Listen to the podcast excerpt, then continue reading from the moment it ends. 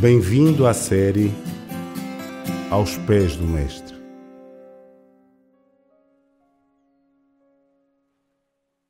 O texto que hoje vamos ler para nossa meditação encontra-se no Evangelho segundo Mateus, capítulo 1, versículo 21.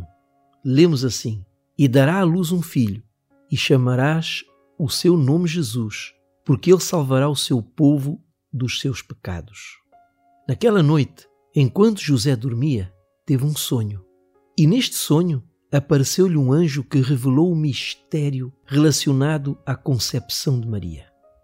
Aqui, o anjo continua a sua mensagem: E dará à luz um filho, e chamarás o seu nome Jesus. A José foi revelado que a criança que nasceria seria um menino e que se deveria chamar Jesus. A mensagem foi transmitida a José foi dada em língua hebraica, porque era a língua que José falava. O nome exato que o anjo falou foi Yeshua ou Yeshua. Essa expressão, ao ser traduzida para o grego, do grego para o latim e do latim para o português, ficou como Jesus.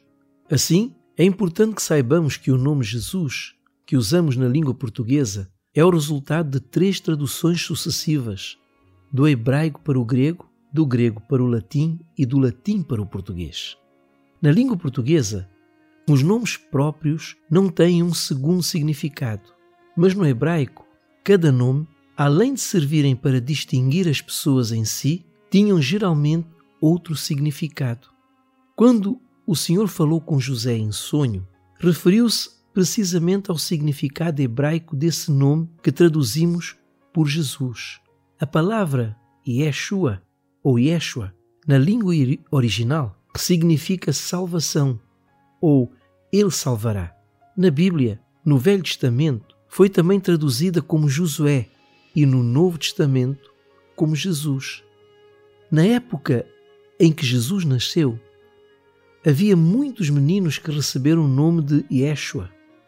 Recebiam esse nome por causa do grande comandante Josué, que foi um libertador em Israel.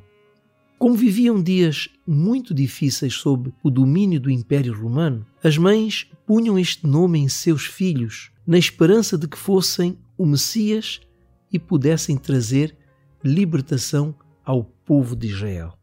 Mas nenhum deles trouxe salvação a Israel, senão aquele menino que nasceria de Maria. Deus revelou a José não só o seu nome, como também a missão que ele iria cumprir. Ele salvará o seu povo dos seus pecados. Ali, Deus revelou a José o mistério que anos mais tarde também revelaria aos homens a vinda do Salvador ao mundo. José certamente imaginou que o que aquele menino traria seria a libertação para o povo de Israel.